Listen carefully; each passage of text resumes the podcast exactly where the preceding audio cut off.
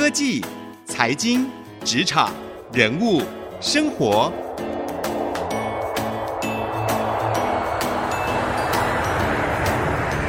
创意领航家。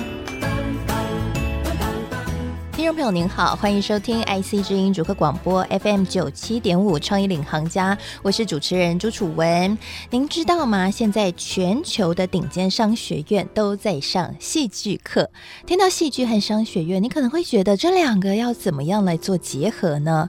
但其实看看苹果的创办人贾伯斯，他在舞台上面充满魅力的简报，在全球掀起了风潮，而他独特的将表演纳入到科技产品的展。演当中，也让每一场的苹果发布会变成了所有粉丝非常热衷，而且全球轰动关注的一场盛会。其实就是戏剧和商业结合的一种案例。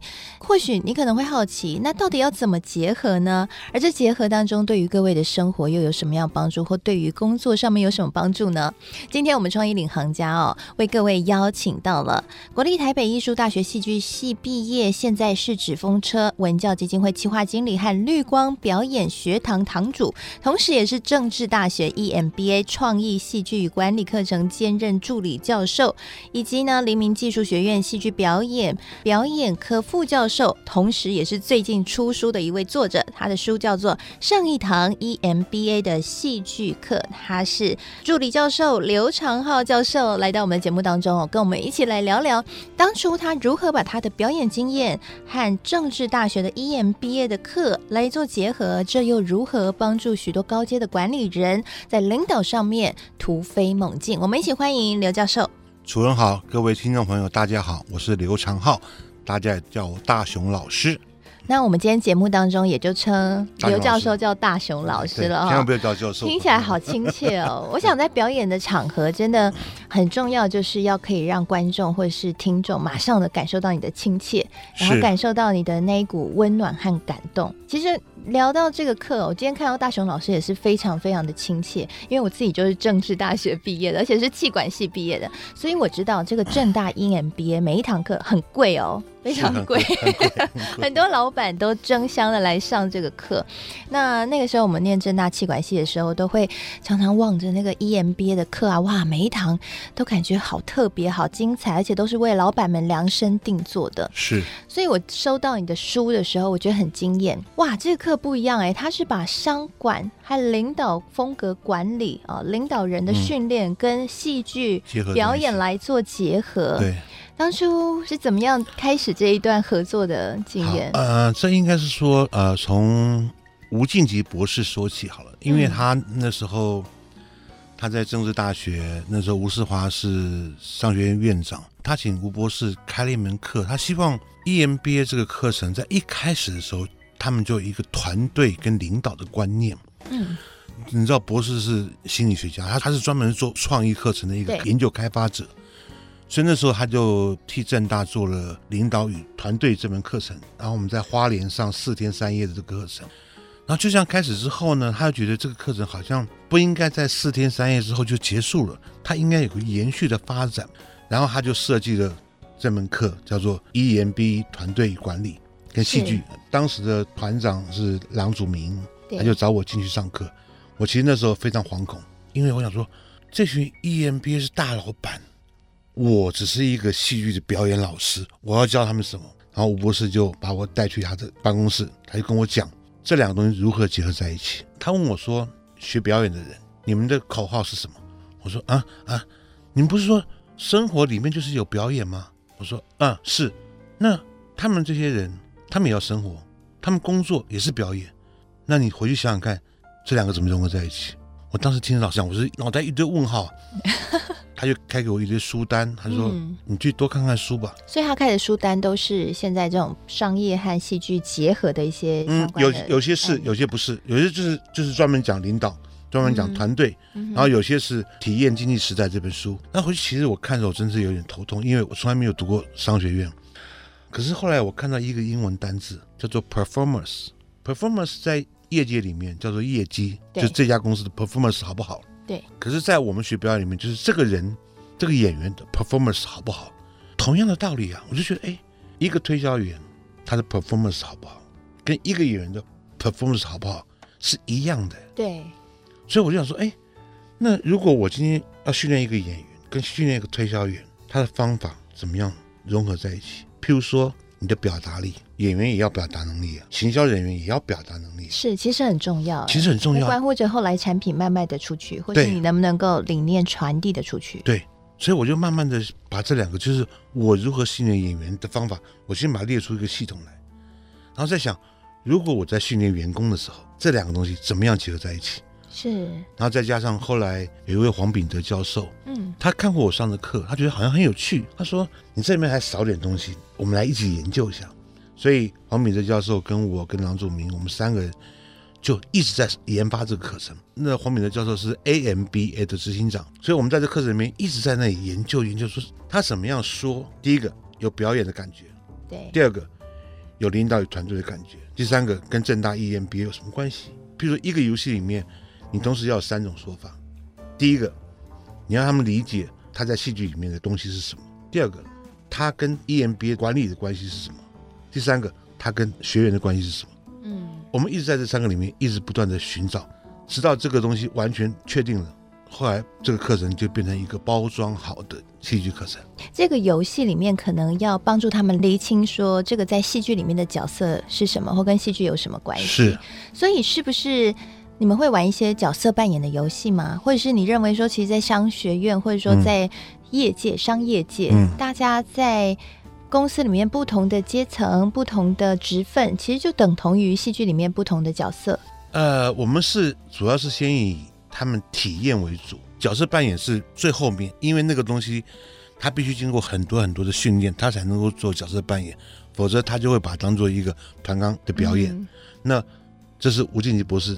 最不喜欢的，他说：“一个表演，你要严肃认真的面对它，嗯、就像你一个产品发表会，你不能说那就是一个团康毕业舞会。对”，我们很多的剧场游戏，我现在就可以给你做个实验。嗯，楚文，你现在把眼睛闭上。好，我闭上了。嗯，你现在摸摸你的椅背。椅背吗？你看眼睛张开了，哦、对不对？对对，好，眼睛要闭上，摸摸椅背。对，OK。嗯，这个椅子感觉。冰凉的，然后有纹路，嗯，然后是硬的，嗯嗯。你以前有这样观察过它吗？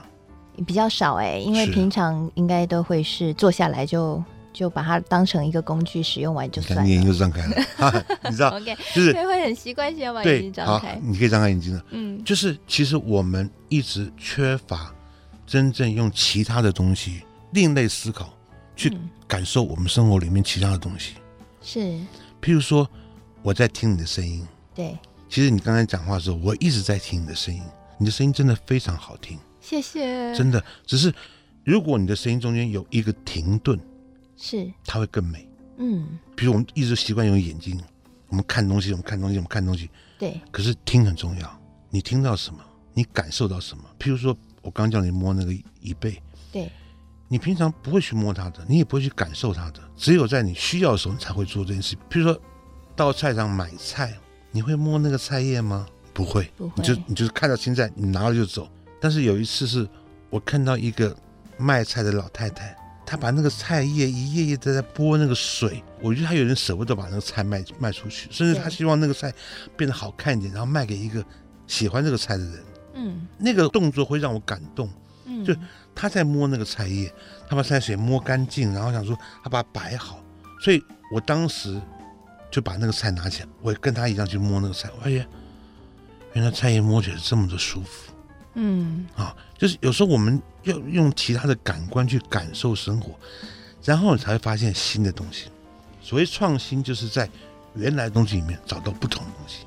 是这样。所以其实刚刚老师提到的一个很重要的观点哦，就是你等一下，你先讲话，慢慢说，中间有个顿点，你试试看，观众你们来评分啊。哦好 好，我试试看。我今天自己也在上这个 EMBA 的戏剧课，在我们的录音间里。嗯，好，我觉得刚刚老师说到了一个有趣的观点。通常，因为我们听众朋友很多都是主科的工程师嘛，是平常接触到的可能都是科技产品，是或者是我们像我们商学院或者是商管从事这一行的，嗯，通常都是接触到一些比较理性思维的东西。是，但是老师刚刚提到一个很重要的观念，我觉得也是这堂课的价值，嗯，就是开启自己的感官，去感受到生活，或者是我们以科技产品举例好了，为什么苹果可以变得是时尚产品？嗯，贾伯斯就是感受到它除了手机用来打电话之外的不一样的价值，对，就重新赋予它新的灵魂和生命了。老师，我这样讲话可以吗？有停顿吗？各位听众朋友，哦、你们有没有觉得他的声音变好听？而且你们听得很清楚，他刚才说什么？是不是？Okay, 我觉得是表达力，嗯，就是你希望观众听到什么？对，你要有一个重点。譬如说，你刚刚讲到贾伯斯，对，啊，我看贾伯斯的电影自传里面有一幕我非常感动，他跟他女儿一直没有办法和好，然后他的一个很重要的 partner 就跟他说：“如果你不跟你女儿和好，我就马上辞职。”他那时候他女儿要离开，他冲上去。一直跟他女儿讲很多道理，他女儿就一直跟他辩辩辩辩辩。他实在想说服他女儿回来，他就看他女儿包包也很重，他说：“你包包里面是什么？”他说：“Walkman。”所以你背了一堆录音带。他说：“对。”他说：“音乐厅 Walkman 要很多录音带。”他说：“如果你肯跟我回来，我会发明一样东西，把一千首的音乐。”放在一个小东西里面，让你不要那么重。你知道，Okay. 因为他看他女儿背那么大重的东西，所以他因为看到女儿那样子，他心疼，他就跟他女儿讲：“如果你跟我回去，我就发明一个东西，只要名片大小，就是 iPad 就这样发明出来。嗯、iPad，iPad 就这样发明出来。嗯，他是为他女儿做这件事情，因为他觉得，嗯，音乐可以变得 digital 啊。所以我觉得，人家说科技始于人性，我们要把科技变成什么？现在人很怕 AI。可是，其实你不要怕 AI，因为 AI 可以帮助我们生活更好，只是你如何让 AI 符合我们的人性。有很多东西是 AI 不能取得的，什么？就是人性。对，这种其实有人说，那个 AI 出来了以后，戏剧啊、艺术啊、人文啊，更有人味、更人性的会蓬勃发展。对，就是、因为跟人家聊天的时候，我很喜欢听人家说话，跟看人家的眼神。嗯，那个东西很重要。但是 AI 会有眼神吗？我觉得不会。我们人有很多很微妙的眼神，其实是很有趣的。嗯嗯，好，刚刚呢，老师跟我们特别分享了，就是在。生活当中其实有很多细微的部分，都是超乎我们平常可以观察到的范围。只要你能够把自己的感官给开启，不要用自己习惯的方式去理解这个社会，这个社会可能就可以带给我们更多新的创意。那休息一下，广告回来，我们继续来聊一聊，老师怎么样把一个东西。一个文案或是一个产品，不只是说得清楚，而且能够说到让人感动呢？这里面表达的魅力和秘密在哪里呢？休息一下，广告回来。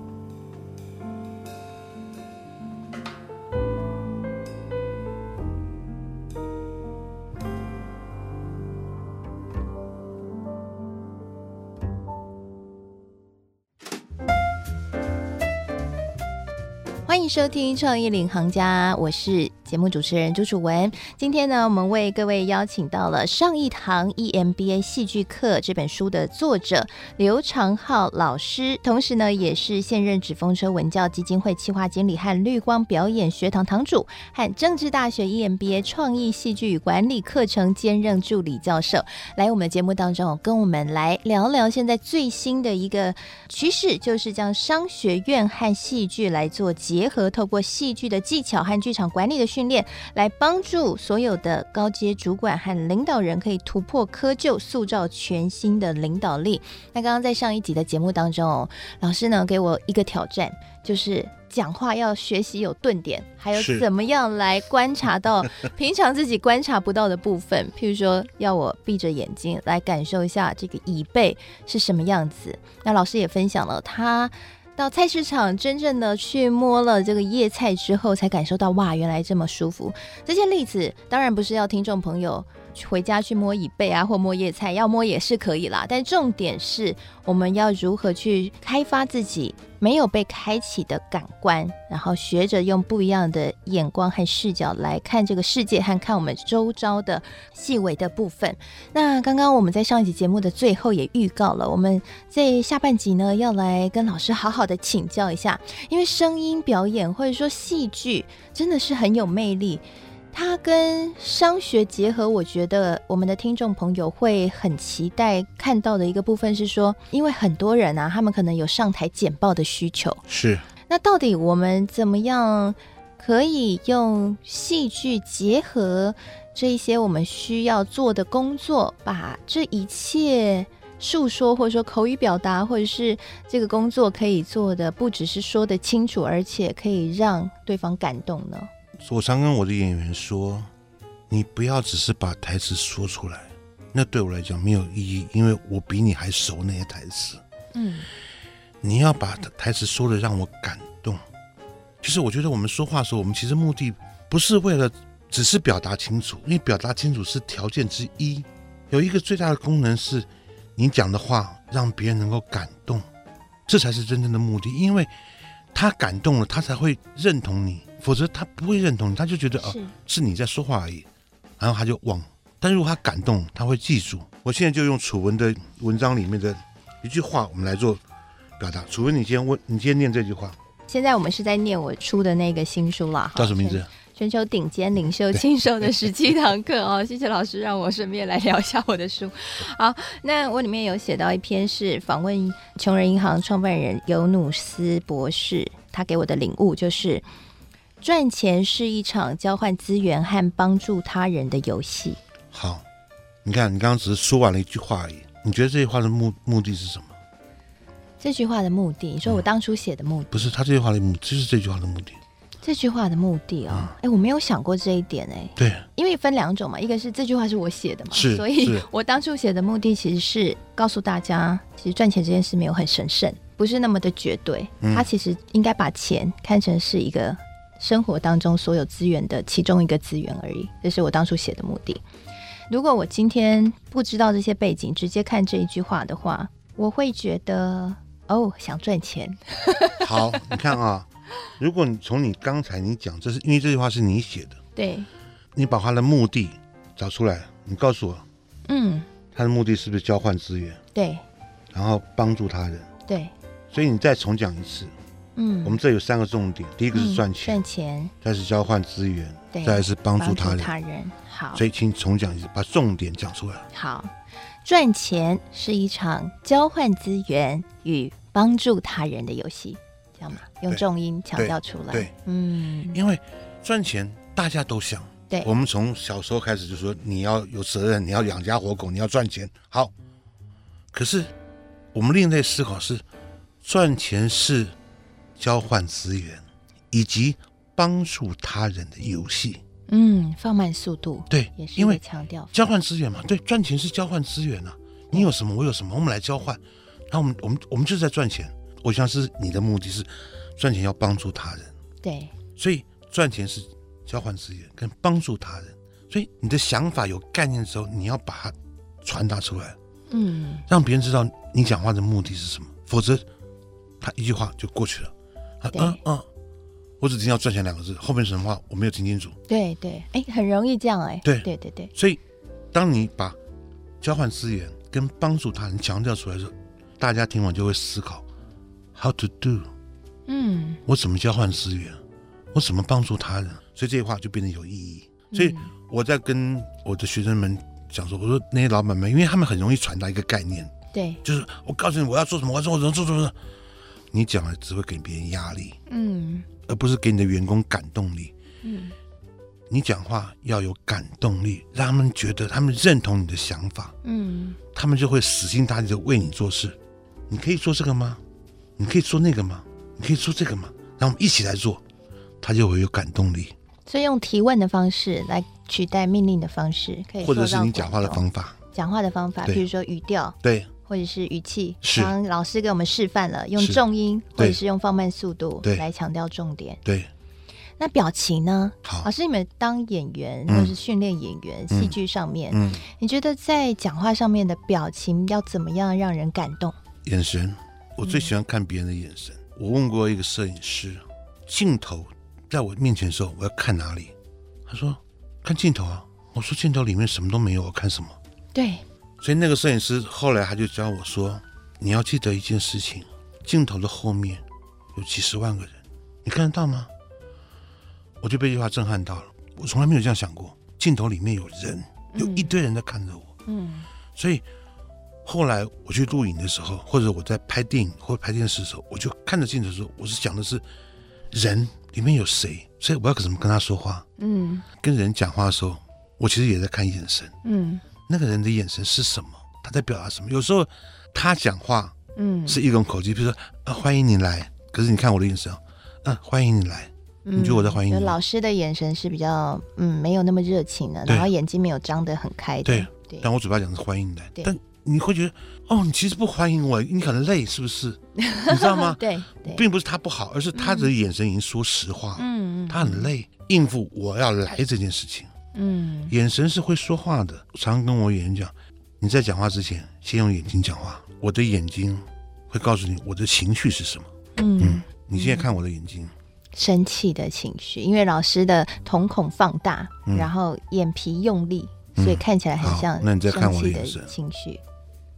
好，老师现在是眼睛微微张开，这个眼神有一种漠然的感觉，我感受到的。嗯，嗯就是眼神会说话。是，你的眼睛有时候会透露出一点秘密。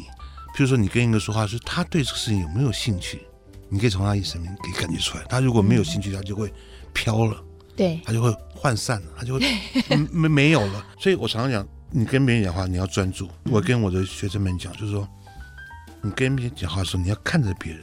有些老板们，嗯，他只有在生气的时候对着员工睁大眼睛，否则其他都是你写什么东西啊？你写什么？就是一直看着手上的文件。对，嗯。可是你也看着人，对，你看他的反应，嗯，他对你说话的反应是什么？嗯，你就可以理解你的员工这时候在想什么。嗯，是好，我们真的很开心哦。今天邀请到了大雄老师来到我们的节目当中，跟我们分享了很多从剧场以及从戏剧的观点来看，在商场上面的一些表达和沟通。眼神是一个很重要的关键，它其实透露了情绪。所以呢，今天听到我们节目的听众朋友，在回去呢，回到自己的职场生活，不管你是要带领团队，或者是你要上台简报，要记得要用眼神来看着你的。观众，不管他是上是下，用眼神来传递你的情感，同时呢，运用一些技巧，譬如说像是停顿，或者是放慢速度，或者是重音的加强，来把自己。真正的理念透过声音来传递出去，就可以来塑造感动力喽。希望今天的节目内容可以让大家有所收获。近期 IC 之音也推出了第四季的问卷调查，邀请所有 IC 之音的好朋友们可以来向我们表达您对于我们节目的看法。只要上 IC 之音的网站，或者是上 FB 搜寻 IC 之音的粉丝专页进行问卷填写就可以了。所以邀请大家一起来参与我们的问卷调查。谢。谢谢今天老师来到我们当中，谢谢楚文，谢谢你，也谢谢所有听众朋友，我是主持人朱楚文，我们下周再会喽。